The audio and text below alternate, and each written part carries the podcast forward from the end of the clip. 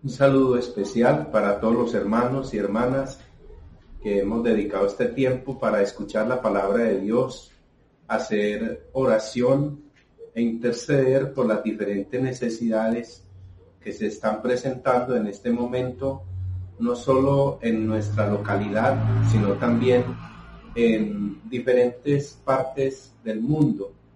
Este día entonces lo hemos consagrado a la oración, hemos consagrado la meditación.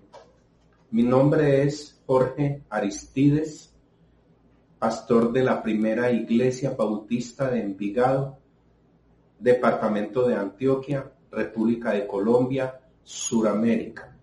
El propósito de esta meditación es dar unas enseñanzas para superar esta pandemia, para tener fortaleza en medio de ella.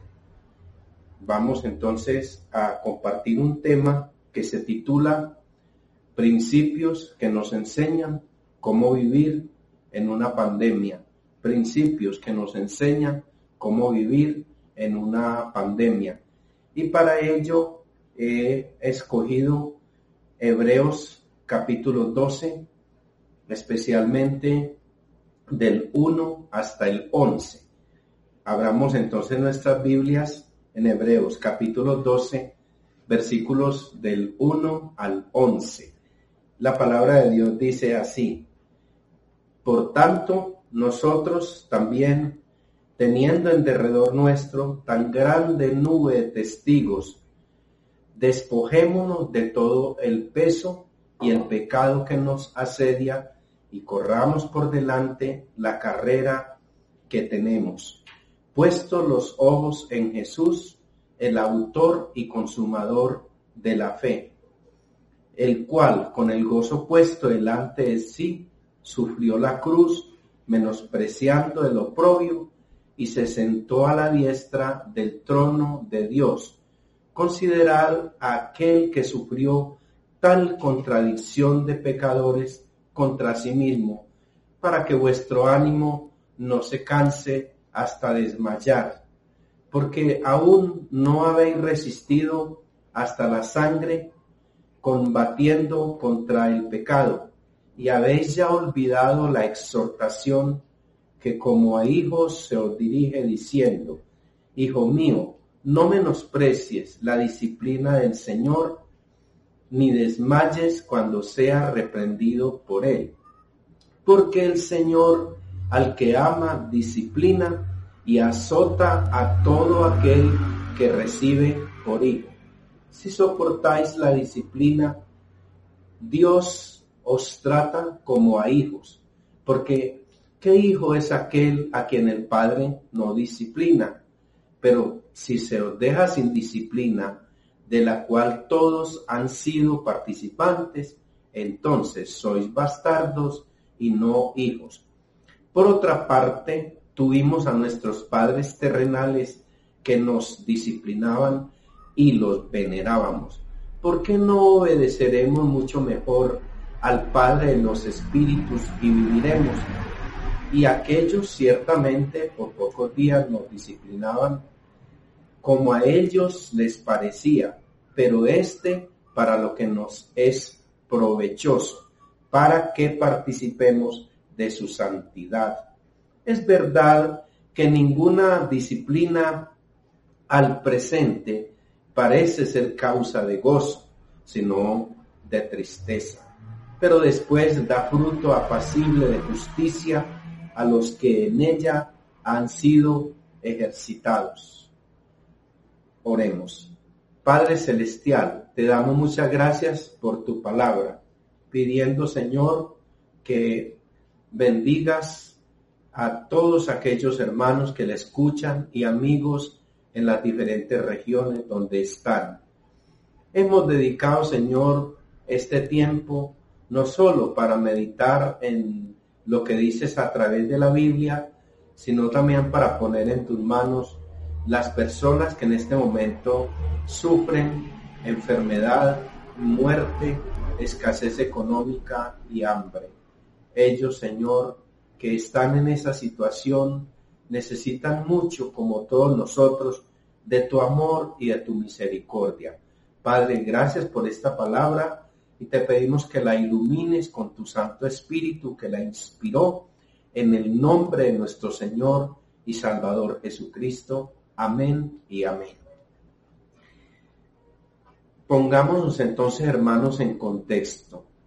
El libro de los Hebreos es un libro cuyo autor es desconocido, que se ubica en una fecha entre el año 70 y el año 96 y que fue un, una carta, una carta tan larga como un pequeño libro, escrita para judíos cristianos que estaban aquejados por la persecución y que debido a ello sentían la necesidad de quedarse quietos, de descuidar un poco la fe para que no tuviesen peligro de muerte. Es decir, que ellos estaban en una situación muy difícil. En esta situación, estos judíos que se habían convertido al cristianismo estaban siendo tentados a dejar la fe cristiana y a regresar otra vez al judaísmo. Ya en, en el marco bíblico cristiano, podemos decir que la problemática de aquellos hermanos de la época e, en que fue escrita esta carta es que estos hermanos estaban sobrecargados de muchas cosas, de muchas preocupaciones, la, la, amenaza de muerte que había bajo los emperadores de aquella época, entre ellos Trajano y Vespasiano, los hacía tener mucho miedo para continuar en la fe cristiana que era perseguida por ellos. Es decir, que ellos perdieron la paciencia para vivir el proceso de la vida del discípulo. Porque, hermanos, el proceso de la vida del discípulo lleva desafíos, lleva pruebas, lleva tentaciones y también lleva dolor. Ellos habían perdido la paciencia de ese proceso. Ellos perdieron el enfoque trascendental de su ser.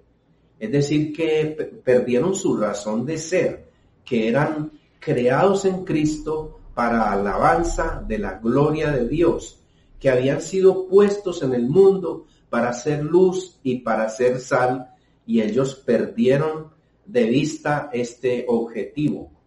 Ellos concentraron sus fuerzas en el sufrimiento, concentraron sus fuerzas en pensar en que podían morir, en pensar en que podían ser torturados, en pensar que podían sufrir el hambre mas el escritor de Hebreos les pone esta carta para que ellos sean conscientes de que no deben perder su razón de ser, no deben olvidar como discípulos de Cristo su misión.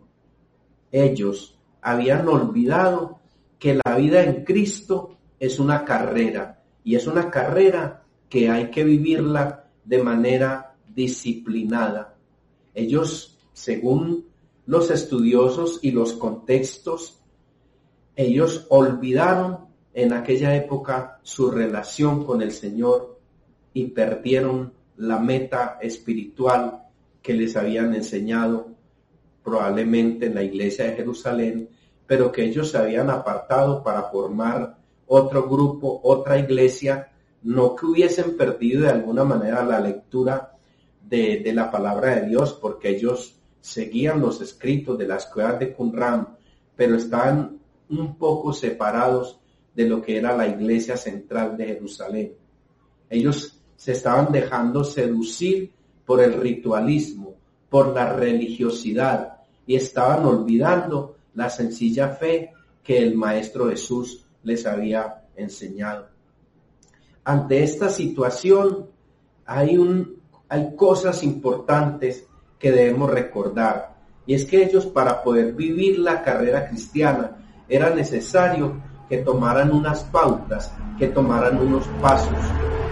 Y el primer paso era llevar un equipaje ligero, sin exceso de peso. El libro dice, despojémonos de todo peso y del pecado que nos asedia y corramos por delante la carrera que el Señor nos ha puesto. Era separarse de una vida que pesa, separarse de un estilo de vida pecaminoso, como lo hacían los atletas en las Olimpiadas griegas, que para poder llegar a la meta ellos debían estar ligeros de peso, ellos no podían tener cargas, debían despojarse de ellas. Y así, hermanos, quien quiera llevar la carrera cristiana, quien quiera superar cualquier vicisitud y cualquier pandemia, es necesario que se despoje del peso que le asedia. Hablo en términos espirituales. Entonces llevar un equipaje ligero sin exceso de peso. Despojémonos de todo peso y del pecado que nos asedia y corramos por delante la carrera que tenemos. Entonces la primera pauta, el primer punto era un equipaje ligero para poder recorrer el sendero.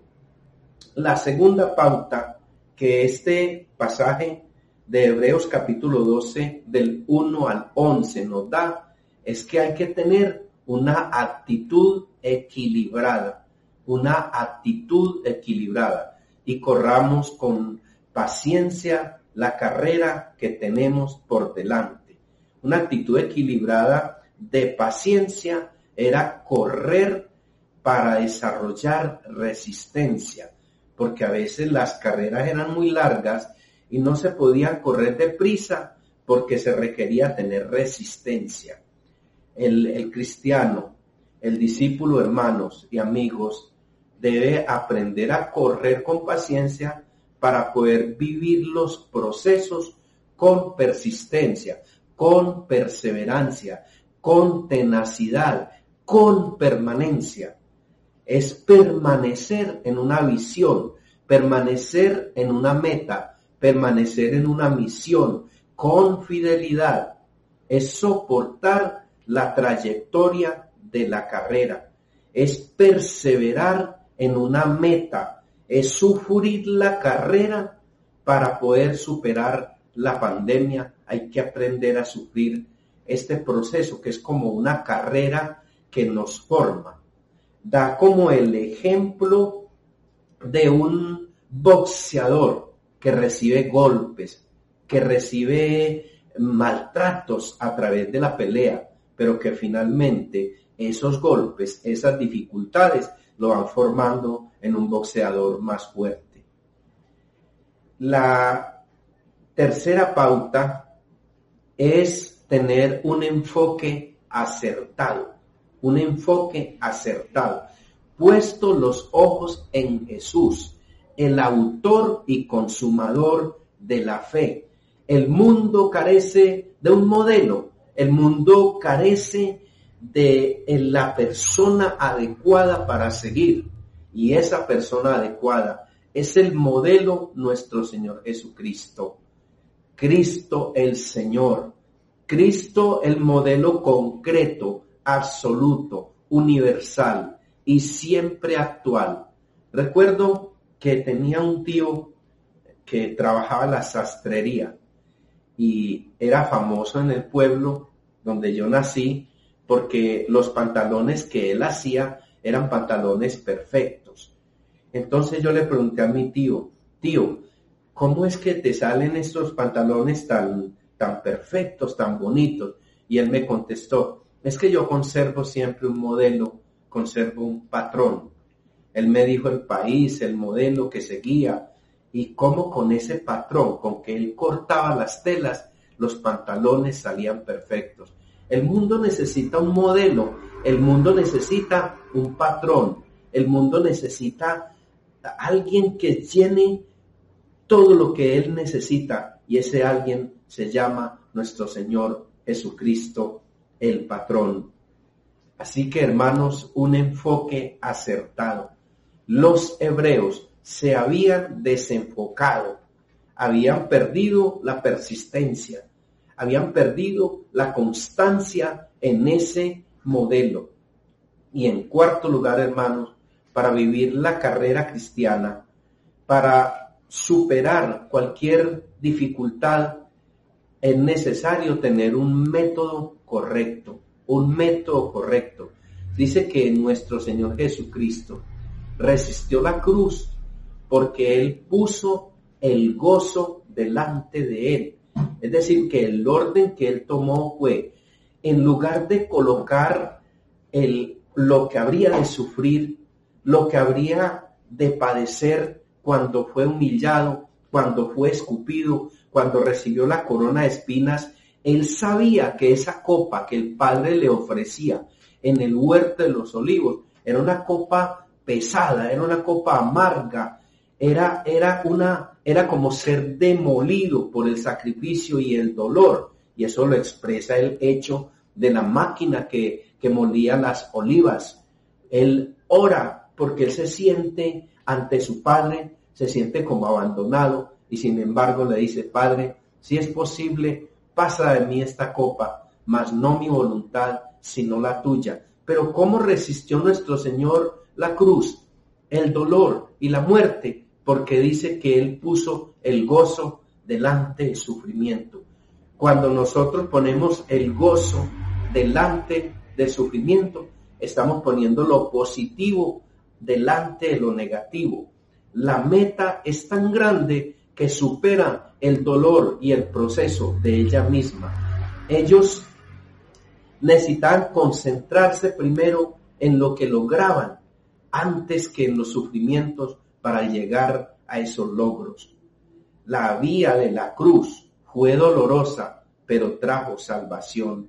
El éxito se abona en la lucha, el éxito se abona en el dolor, el, hecho, el éxito se abona en el sudor para que haya éxito, para que podamos superar cualquier desafío de la vida. Necesitamos tener un método correcto y el método correcto es pensar en las promesas de Dios, pensar en sus bendiciones, pensar en la felicidad de que esto va a pasar y que va a llegar un momento en que pasado este tiempo difícil, el Señor nos traerá grandes respuestas, grandes aprendizajes y grandes bendiciones. Y por último, hermanos, en quinto lugar, para vivir la carrera cristiana es necesario una vida disciplinada, una vida disciplinada. Hijo mío, no menosprecies la disciplina del Señor, ni desmayes cuando eres reprendido por Él porque el Señor al que ama disciplina y azota a todo aquel que recibe por hijo. La disciplina, la palabra paideia en griego, que significa una vida educada, una vida instruida, una vida entrenada, una, una, vida con, una, una vida con la guía de un maestro, una vida enseñable, una vida dispuesta a la corrección, una vida dispuesta al aprendizaje, una vida abierta a la formación del maestro como alfarero, como el atleta que se somete a una dieta, como el atleta que se somete al cansancio de una carrera. Así una vida disciplinada ayuda a conseguir el éxito creo que el autor de Hebreos nos da unas pautas básicas, nos da cinco claves preciosas para una vida exitosa, para una vida que nos ayuda a pasar la pandemia que estamos viviendo. Y se basa en estos cinco puntos. Según Hebreos capítulo 12, un equipaje ligero, despojémonos de las cosas que nos agobian. Una actitud equilibrada es correr con paciencia, un enfoque acertado, mirar a Jesucristo el crucificado y resucitado. Un método correcto, colocar primero el gozo delante de nosotros y no pensar únicamente en el sufrimiento. Y una vida disciplinada, sometida a las herramientas del maestro. Una vida que pasa por el taller del maestro. Hermanos, en este momento quiero compartir con ustedes eh, una oración y es así. Padre, gracias te damos por tu palabra y más que todo, Señor, queremos invocar tu nombre en este día. Queremos glorificarte, exaltarte y pedirte, Señor, que nos permitas vivir la carrera cristiana con acierto, con disciplina, con una meta, con persistencia, que nos permitas vivir la vida cristiana con, con valentía, Señor, que no permitas que volvamos atrás, que volvamos a las costumbres que teníamos antes, que volvamos otra vez a repetir lo que habíamos hecho que te ofendía, Señor. Hoy, Señor, que es un tiempo de oración, oramos nuevamente, Señor, poniendo en tus manos las personas que están sufriendo y poniendo en tus manos, Señor, todos aquellos maestros de tu palabra, todos aquellos pastores que nos han enseñado, Señor, de manera sana, para que los bendigas y los guardes, Señor. Oramos por las obras misioneras, oramos, Señor, por los países más aquejados por esta pandemia, y te pedimos, Señor, que los tomes en tus benditas manos soberanas y los guardes. Y oramos en el nombre de Jesucristo nuestro Señor. Amén y amén. Hermano, me despido de ustedes con la bendición sacerdotal de Moisés. El Señor les bendiga y les guarde. El Señor haga resplandecer su rostro sobre ustedes y tenga de todos misericordia. El Señor alce sobre nosotros su rostro y nos dé paz. Hasta luego, hermanos. Nos veremos en la próxima presentación. Dios les bendiga.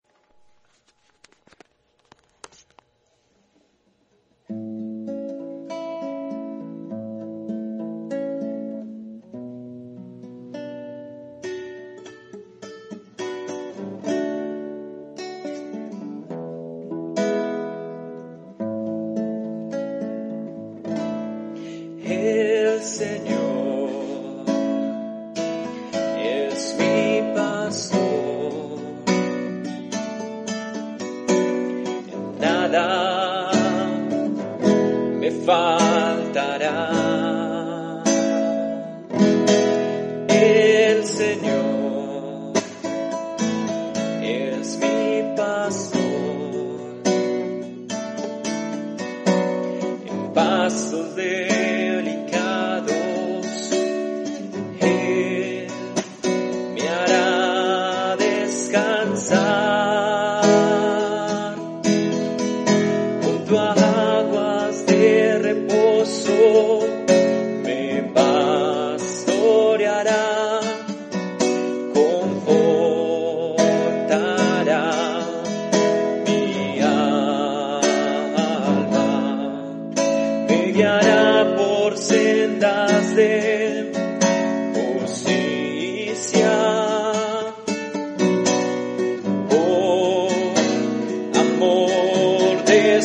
De